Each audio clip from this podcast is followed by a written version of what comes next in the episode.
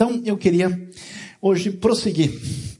E nós vamos aí chegando quase ao final do Apocalipse. Nós estamos já no capítulo 20, chegando hoje, e tendo apenas mais um momento de estudo para terminar o livro de Apocalipse, que vai acontecer já uh, na semana que vem, fazendo o desfecho, o julgamento final no Supremo tribunal. Nós estamos ouvindo aí de julgamento do tribunal recentemente e o Apocalipse está bem sintonizado com isso, então vamos prestar atenção, vamos lá.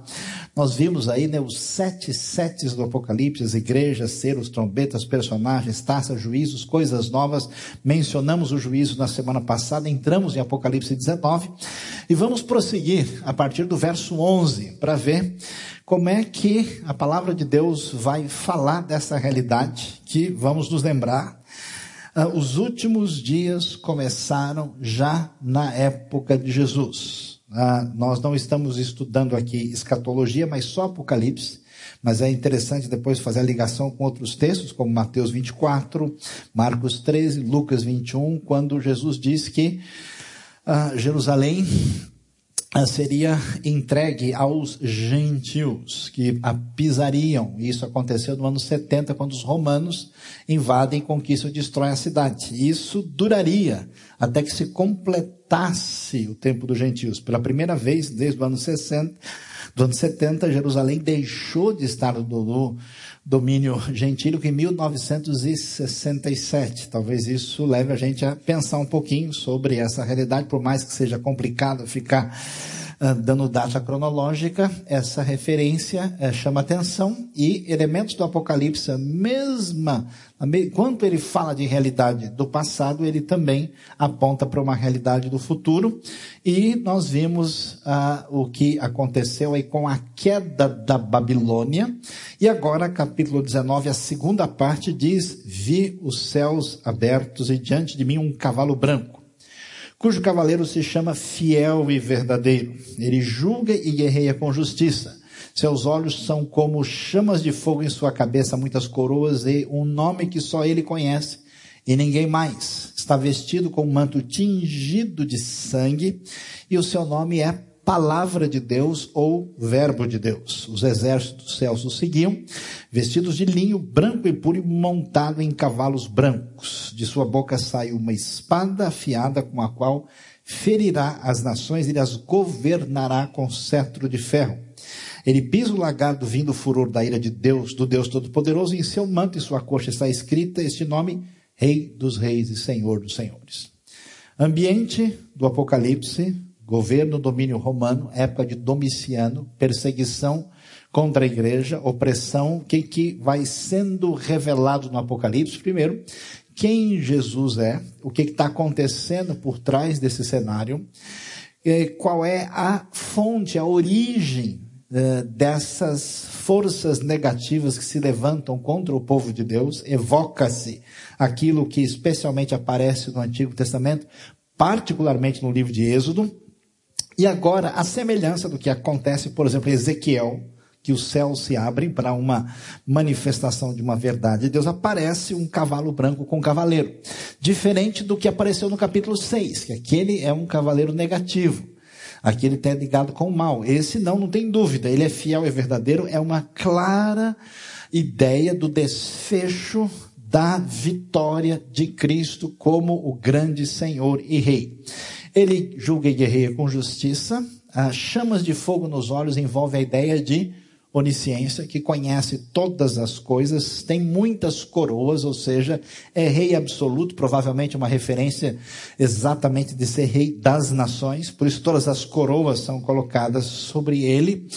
Uh, e um nome que só ele conhece, ninguém mais, talvez uma referência, um mistério daquilo que está na mão de Deus, de algo que tem a ver com o insondável, e a relação direta, o manto tingido de sangue por causa da obra ah, de morte de Cristo pela nossa redenção, e ele é o Verbo ou a palavra de Deus, conforme o próprio João vai escrever no início do Evangelho. Todos os anjos, exércitos, seguem aí com essa ideia de pureza, vestidos de linho fino, branco e puro, e ele tem uma espada que sai da boca. Isso é muito impressionante, porque você fica imaginando, você tem um governo poderoso que domina o mundo. Uma visão onde aparece esse ser forte, poderoso, com uma espada que sai da boca, que aliás retoma o que apareceu no capítulo 1 e com a qual ele ferirá as nações. E aqui é muito importante entender que Deus, inicialmente, do seu projeto redentivo, se manifesta a Israel, inicialmente com Abraão, e desde o início diz que por meio dele as nações da terra veriam de ser abençoadas que, que acontece? As nações se afastam de Deus pelo seu caminho e Israel é seduzido pelas nações e segue o caminho delas. E quando Deus age na sua redenção, ele pega, corrige a monarquia de Israel e inicia um reino, que é o reino de Davi que vai ser um reino mais ou menos entre o ano 1010 e 970. Esse reino de Davi é um protótipo de um reino pleno que haveria de se cumprir. Deus faz o que ele chama de aliança davídica, dizendo que o reino jamais terá fim. Quando Israel é julgado pela sua desobediência e é espalhado entre as nações e vai sofrer entre elas, esse reino chega por meio de Cristo e num primeiro momento Cristo é esse que aparece com o manto tingido de vermelho. Mas a palavra do rei Davídico, do Salmo 2, porque se levantam as nações e se revoltam contra o Senhor e o seu ungido, né, pedindo para se livrar do seu governo, do seu reino, isso não será possível, porque o próprio Salmo 2 fala aquilo que vai ser repetido no Novo Testamento, e aparece aqui que ele ferirá as nações no sentido de dominá-las e as governará com cetro de ferro o reino será do Senhor. Então, isso, se um sujeito importante lá do alto escalão do Império Romano pegasse o negócio e lesse, ele mandaria prender imediatamente quem foi que escreveu. Aliás, quem escreveu acabou, estava preso, já estava preso, nem precisava prender, né? porque isso é uma espécie de postura subversiva política contra o poder centralizado do mundo. E, e aparece nitidamente que esse reino que vem, vem com julgamento, por isso, o lagar do vinho do furor da ira do Deus Todo-Poderoso, aquela coisa de pisar as uvas para sair o caldo e fazer o vinho como metáfora do julgamento divino, e aparece no seu manto, na sua coxa, Rei dos Reis, Senhor dos Senhores, a revelação completa do reino absoluto que pertence a Cristo Jesus e que mais cedo, mais tarde, ele conquistará o seu reino e reinará para sempre. E, na sequência, o texto vai dizer: Vi um anjo que estava em pé no sol e que clamava em alta voz, e todas as aves que voavam pelo meio do céu, dizendo que venham, reúnam-se para o grande banquete de Deus. Já houve a ideia de um banquete com os redimidos, positivo, e aqui um banquete negativo. Esse banquete é para comer a carne dos reis, generais e poderosos, cavalos e cavaleiros, todos livres, escravos, pequenos e grandes. Então vi a besta, os reis da terra, os seus exércitos reunidos para guerrear contra aquele que está montado no cavalo e contra o seu exército. Viu a lógica do Apocalipse, né? Surge a besta, o falso profeta, Satanás, e tem a descrição dos agentes do mal, depois surge a decretação da queda da Babilônia e agora vai começar a mostrar o outro lado. Cristo é demonstrado como grande vencedor, poderoso, e ao fazer isso, aqui o texto vai começar a mostrar o julgamento que cai sobre aqueles que tem a ver com a união do poder político com o poder religioso sob a inspiração satânica. Ele então vai guerrear contra eles, a besta vai ser presa, daí foi presa, com ela o falso profeta que havia realizado sinais miraculosos em nome dela, gente que gosta de conferir apenas milagres sem saber a origem e a, o alinhamento do milagre com aquilo que Deus ensina, deve prestar atenção nesse texto. Com os quais ele havia enganado os que receberam a marca da besta e adoraram a imagem dela. Os dois foram lançados vivos no lago de fogo que arde com enxofre. Os demais foram mortos com a espada que saía da boca daquele que estava montado no cavalo, e todas as aves se fartaram com a carne deles. Apocalipse forte, é nítido, mostrando uma coisa muito especial e clara que significa a reação do Deus Santo e Todo-Poderoso à postura equivocada que nós vamos encontrar nessa rebeldia ante Deus que vai merecer todo julgamento que vai cair sobre eles. Isso já é uma realidade que, em parte, se hum, apresentou no próprio momento do Império Romano, que acabou ruindo e o julgamento chegou, mas a Roma renascida futura, debaixo do poderio do anticristo, sofrerá o mesmo julgamento, incluindo a ideia de que a besta, o falso profeta, esse poderio ante Deus são lançados naquilo que a gente, né, historicamente tem chamado de inferno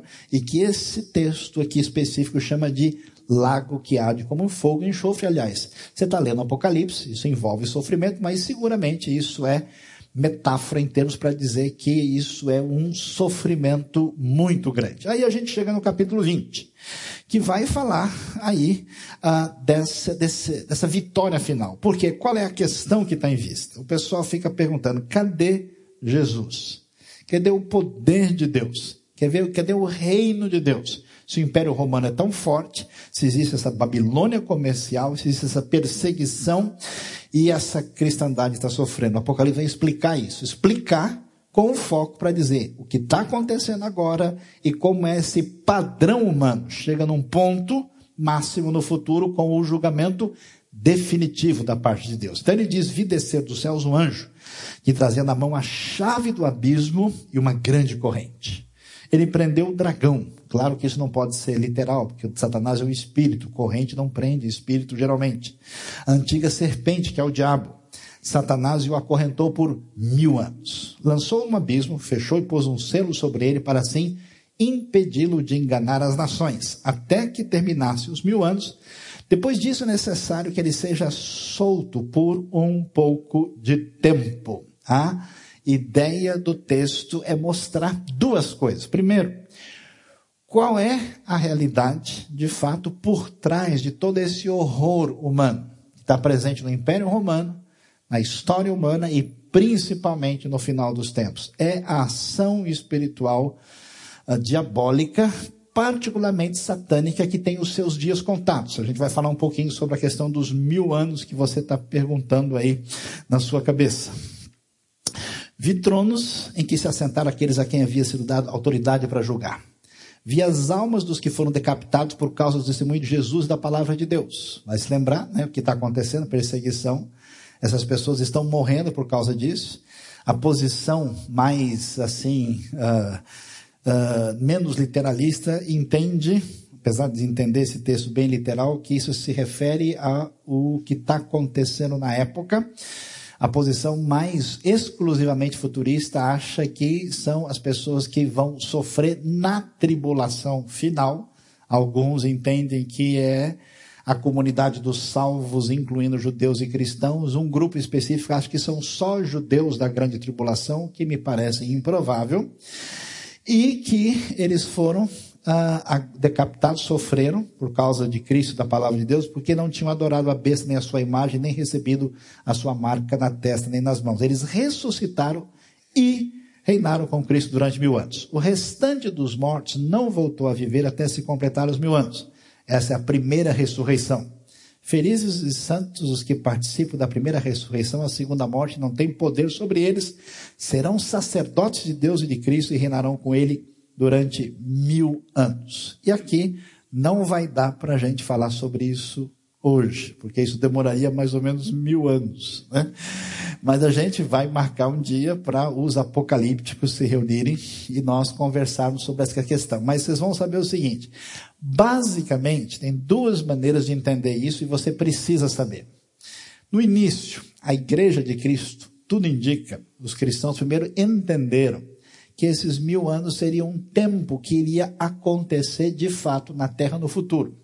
Eles esperavam esse milênio, que seria o momento quando Cristo, vencendo todos os seus inimigos, viria e reinaria na terra uh, e restauraria todas as coisas, até porque o Evangelho não fala de uma realidade em que as pessoas vão ficar apenas em névoas, assim, né? Uh, fora da realidade, mas se fala da restauração da própria criação. Então a ideia é que isso haveria de acontecer. No quarto século surgiu uma ideia um pouquinho diferente, que tem bastante razão em alguns aspectos, que foi o seguinte: olha o que o pessoal pensou, especialmente a partir de um rapaz chamado Agostinho. Ele disse o seguinte: veja, o mil anos, não precisa ser literal, e de fato não precisa ser literal, na verdade se refere ao momento de agora, porque os que estavam sendo perseguidos morreram e subiram e não tinham perdido a esperança, eles estavam reinando com Cristo. Entenderam que esse milênio tinha chegado. Porque antigamente as nações, nenhuma delas conhecia o Deus verdadeiro, vivia sendo enganado pelo mal. Nesse momento, depois da grande vitória de Cristo, pela primeira vez, as nações, você tem que entender que o evangelho começou a se multiplicar no quarto século, toda a bacia do Mediterrâneo praticamente tinha sido evangelizada, e na verdade o evangelho tinha ido até para outras regiões. O pessoal entendeu então que esse milênio já estava acontecendo e que o reino de Deus, de certa forma, está chegando na terra. Isso acabou sendo ampliado e até desvirtuado no futuro, quando a igreja se tornou dona do Estado, se sentiu dona da situação e disse o que a gente determina é ordem divina e isso é o reino de Deus na terra. A gente sabe que esse negócio não deu muito certo. Uh, mas a ideia uh, de que, então, que é presente nessa visão milenista, né, que a era da igreja vem, nesse momento o milênio está acontecendo, Cristo vem acontece tudo de uma vez e vem um estado eterno. A ideia é diferente, que a ideia chamada pré-milenista entende que esse milênio vai ser futuro. O que a gente pode dizer sobre isso? É possível que, num certo sentido, esse, esse reino de Cristo está declarado e está possível. Mas as indicações parecem razoáveis de imaginar que haverá uma restauração na terra no futuro e um reino de Deus que restaura todas as coisas no nosso próprio contexto. Uh, por isso, os amilenistas entenderam o seguinte, que a primeira ressurreição é o quê? É quando a pessoa crê em Jesus e aceita a salvação, é uma reunião, é uma, é uma coisa espiritual. E a segunda ressurreição é a ressurreição futura. Por isso que fala bem-aventurado aquele que participa da primeira ressurreição. Já os pré-milenistas entendem outra coisa, que a primeira ressurreição é a ressurreição que vai chegar antes do milênio, na ocasião da segunda vinda de Cristo, quando só os salvos ressuscitarão e reinarão com Cristo no milênio. E a segunda ressurreição vem depois, quando acontece um segundo momento, quando haverá o julgamento definitivo daqueles que se perderam em Cristo. Como é que vai ser isso? Ninguém tem condição de dizer com certeza absoluta, e assim, o texto não fecha para a gente. Me parece, e aí entenda como opinião, mais razoável a ideia de um milênio aqui, e o importante a gente vai ver na sequência do texto o que, que realmente vale a pena. Então, o conceito é esse, a era da igreja, né?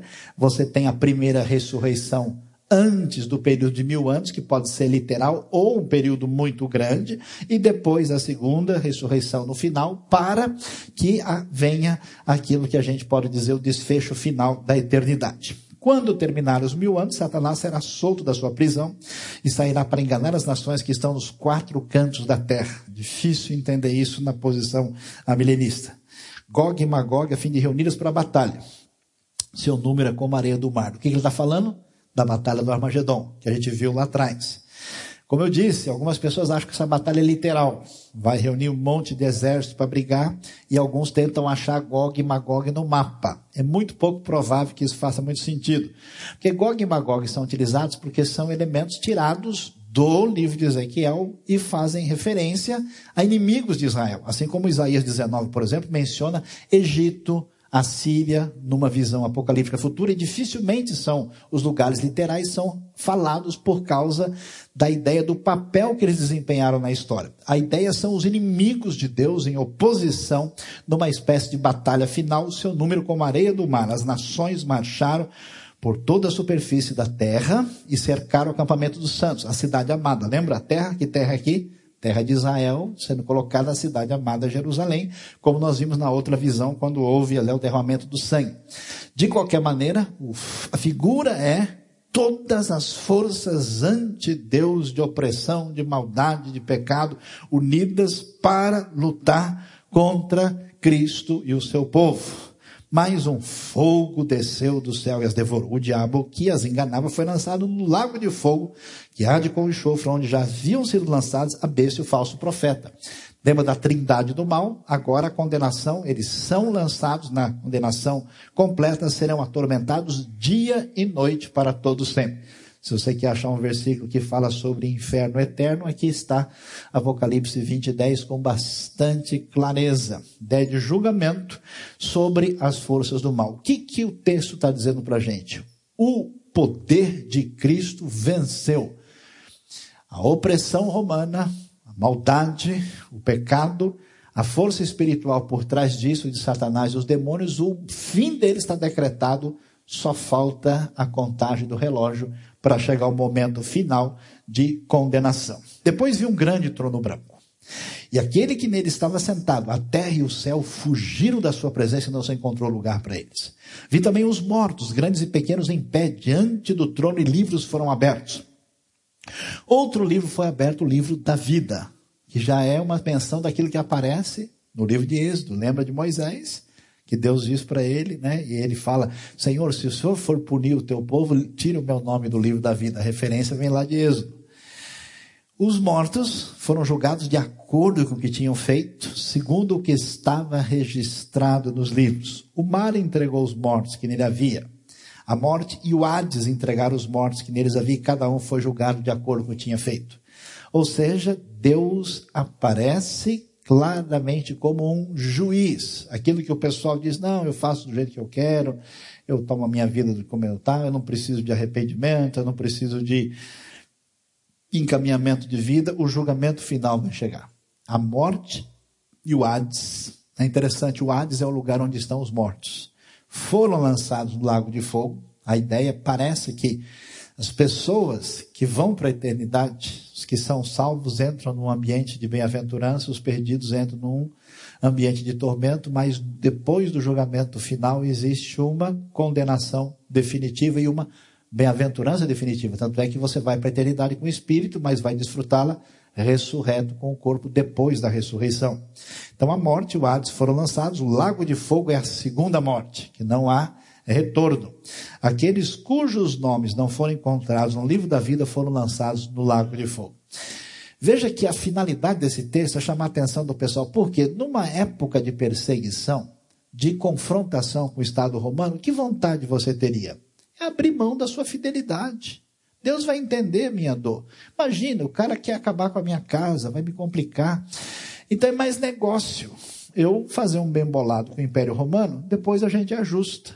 Mas o texto diz: olha, quem rompeu com essa relação com Deus e abriu mão dessa fidelidade, essas pessoas estão fora do livro da vida e quem está alinhado com a besta, com o falso profeta, com o anticristo, tudo isso eles estão no lago de fogo conforme o testemunho dos livros, os livros que trazem aí a diferença entre quem ah, foi salvo pela obra de Cristo e com quem contou apenas com as suas obras, aquilo que tem para apresentar perante Deus, que jamais tem condição de ah, fazer nenhum projeto de redenção e salvação na vida da pessoa. Portanto, o que é que a gente vê de tão valioso e importante no Apocalipse 19 e 20 que a gente não pode esquecer? Primeiro, o reino de Cristo vai chegar. Ah, vai.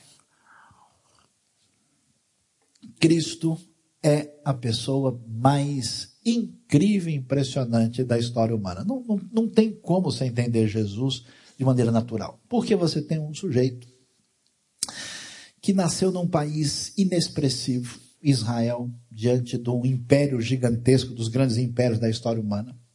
Esse rabino estranho da Galileia, viveu num lugar inexpressivo dentro do país inexpressivo, numa região em torno de um lago, falando com uns caras que pescavam peixe na região. Ele nunca abriu uma empresa, ele nunca escreveu um livro, ele nunca fez. Ele ficou com esses e ensinando a respeito da verdade de Deus. Foi mal recebido, foi mal uh, recebido pelos líderes religiosos do seu próprio povo, foi perseguido pelos romanos, foi morto pelo tribunal romano. E, no entanto, se você analisar, tira a religião de cena e pensa só friamente, não tem como entender o sucesso grandioso, a pessoa mais importante e central da história humana. Se tem alguém que reverberou e multiplicou seus efeitos, foi a pessoa de Cristo Jesus e é absolutamente incrível. Isso mostra para gente que esse reino de Deus é como a Bíblia diz, ele é como um fermento. Você põe ali, você vai na sala, volta, o bolo está desse tamanho. Ele vai devagarzinho, vai comendo pelas beiradas, ele vai crescendo. Esse reino vai atingir a vida das pessoas e não tem como ninguém segurar. E a Bíblia diz: vai chegar o momento final que ele retorna e o seu reino será para sempre, porque ele é Rei dos Reis e Senhor dos Senhores. Amém? O reino é confronto político. Esse reino não chega definitivamente ainda e ele significa uma declaração e uma oposição contra as forças do mal. Ao contrário do que muita gente pensa, que as pessoas do reino de Deus são pessoas passivas, inócuas. Os cristãos primeiro escreviam cartas confrontando os seus líderes pagãos. Eles nunca apelaram para a violência, jamais fizeram isso. Diziam os pagãos sobre os cristãos, esses cristãos são incapazes de fazer mal a uma mosca. Mas eles nunca, o quem, o romano que achasse esses escritos ficaria apavorado. E quando o texto diz, da sua boca sai uma espada afiada, com a qual ferirá as nações, ele as governará com cetro de ferro. Isso quer dizer que a postura do povo de Deus é uma postura de afirmação do reino de Deus. Isso quer dizer que a gente, como pessoa e como defensor do reino, a gente tem que confrontar qualquer coisa que se opõe ao reino. Claro que nós nunca faremos isso por meio de força e poder humano, mas a gente discorda, a gente tem ações afirmativas. Os primeiros reformadores mudaram a história uh, de suas culturas e dos seus países com atitudes práticas que direcionavam a sociedade em alinhamento com o reino. Então, esse negócio que o pessoal tem de eu vou na igreja, escuto uma mensagem legal, fico feliz, estou calminho agora, passa a semana. Não. Isso não tem nada a ver com o reino, o envolvimento da sua vida na proclamação da verdade de Deus e de enfrentamento de tudo aquilo que se opõe ao reino, seja no nível ético, seja no nível ideológico e seja no nível social, no nível prático, fazendo diferença em nome do reino. O livro de Apocalíptico daria prisão para qualquer pessoa cristã que tivesse esse material subversivo na mão. O julgamento do mal. O que, que acontece? Por que é tão bom e tão importante e valioso entrar numa empresa, num projeto que vai dar certo? Você entra numa empresa, começa a trabalhar, daqui a pouco ele vê 15 sendo mandado embora. Daqui a pouco ele vê negócio no vermelho. Daqui a pouco ele vê o chefe né, chegar. Uh, uh, de carro vendido agora o 10 anos mais velho. Falei, o negócio está feio aqui, eu vou ficar esperto porque a coisa está complicada. Né? Agora, quando você entra em time que está ganhando, a coisa é diferente. O que é legal de se envolver com o evangelho é que a gente sabe que nunca ele será derrotado, porque é o poder de Deus, não tem como. E olha, eu vou dizer para você, a igreja de Cristo é uma doideira total, porque ela é perseguida, ela sempre enfrentou dificuldades, mas ela sempre foi prejudicada pelos seus próprios membros. Eu gosto de dizer para vocês, né? Você acredita na igreja assim? Porque tem dois mil anos que os cristãos tentam destruir e não conseguem. Eles inventam heresia, eles brigam uns com os outros, só fazem confusão, arrumam rolo direto. E não é que a igreja vai bem obrigada e continua crescendo? Ninguém segura o poder de Deus. Por isso, o máximo do poder ante Deus que envolve o poder político e religioso, a besta foi presa o falso profeta, com todos os sinais miraculosos que tivessem feito e que tinham enganado quem tinha, mas os dois foram lançados vivos no lago de fogo que arde com enxofre. Não tem jeito. Se você está indefinido na vida, sintonize a sua vida com o reino de Deus, com a pessoa de Cristo, mais cedo ou mais tarde, você vai descobrir que é esse caminho. E se você não descobrir, a verdade é que será tarde demais. A ressurreição chegará. Que coisa impressionante. Você sabe que todas as religiões do mundo desprezam o corpo da pessoa. Você já pensou, pensou um pouquinho sobre reencarnação? Reencarnação é uma ideia de que o, o seu corpo não vale nada, ele é apenas uma roupa da sua alma. Você é uma metamorfose ambulante, assim, uma espécie de elogio da música do Raul Seixas, né? que está sempre transformado. Você não tem uma essência ligada àquilo que você pode ver de você mesmo. Na Bíblia, a dignidade do ser humano está ligada ao seu corpo. Você é o único, Deus só fez você desse jeito. É tão bonito esse mundo de Deus, a sua impressão digital não tem nenhuma igual. Deus precisava fazer um negócio tão, tão, tão Pablo Picasso aqui no seu dedo precisava fazer um negócio de arte contemporânea. Você já viu uma, uma digital? Você fala, meu, que legal. Quer dizer, aquilo que somos, incluindo nosso corpo, pertence à criação divina. E o nosso corpo é complicado. Amém, irmãos? Oh, glória, abençoe Jesus, né? A gente, depois de um tempo, fica craque, né? Você joga, corre no campo, faz craque, craque, craque, craque. Né? A gente vai tendo dificuldades, né? É, a coisa vai sendo difícil, mas um dia vai chegar a ressurreição. Felizes e santos os que participam da primeira ressurreição, a segunda morte não tem poder sobre eles, serão sacerdotes de Deus e de Cristo e reinarão com ele durante mil anos. Eu acho, vai ser um negócio tão impressionante essa restauração, essa vitória sobre a morte. Próxima coisa importante. A gente vai viver na vida e aí todo mundo erra, todo mundo peca, todo mundo falha e a pessoa não se preocupa. Conheço gente que já largou assim, ah, tudo bem. O que, que a Bíblia diz? Oh, você não pode perder a sua sintonia com Deus e com a verdade do Evangelho, porque está tudo registrado.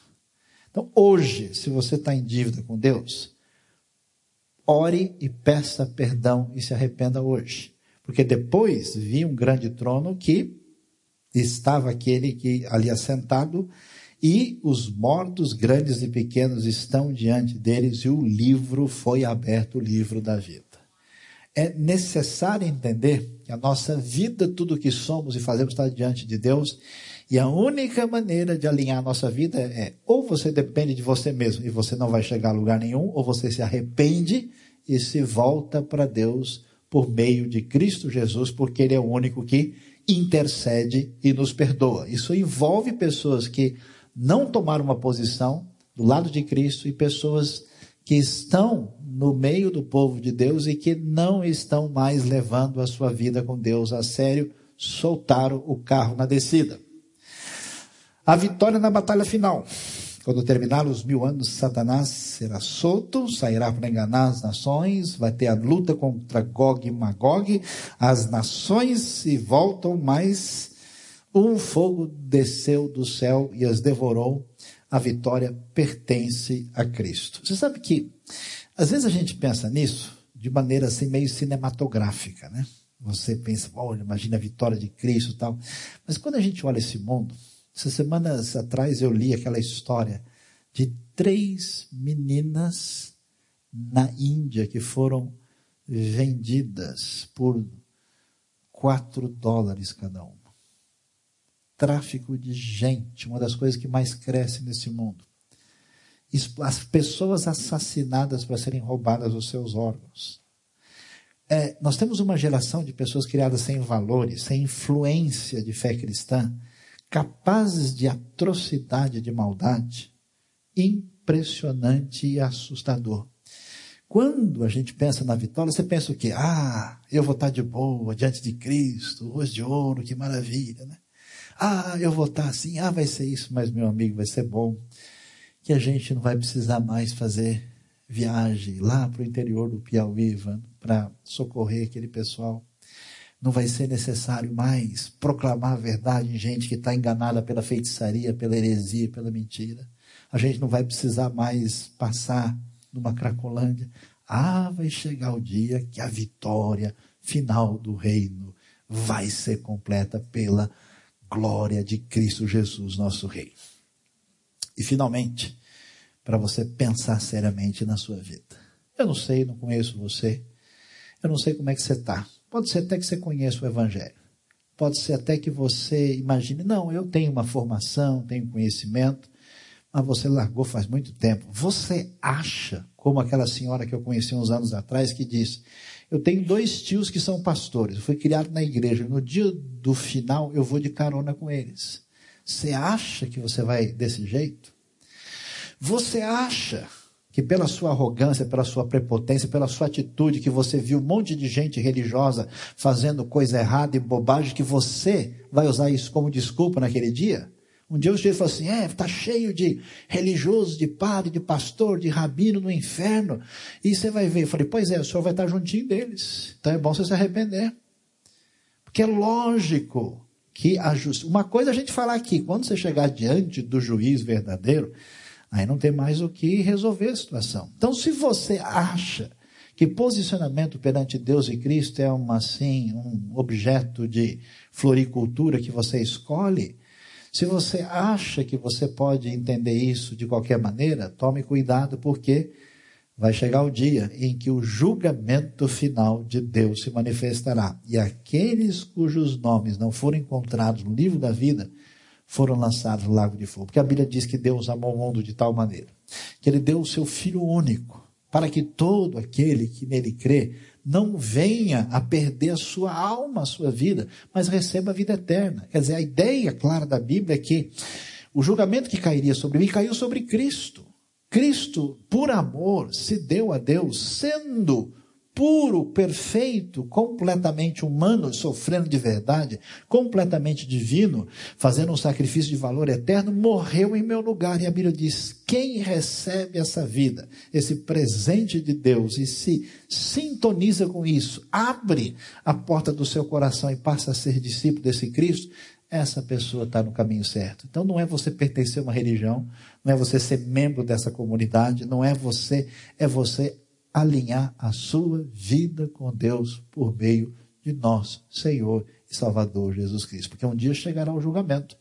E a Bíblia diz que uns estarão junto com Deus para todos sempre por terem alinhado, e outros, infelizmente, seguirão o destino de suas escolhas e o julgamento de Deus sobre a sua vida em ruptura com a vontade de Deus. Deus abençoe a nossa vida e nos ajude a refletir e a pensar sobre essas coisas no nosso coração.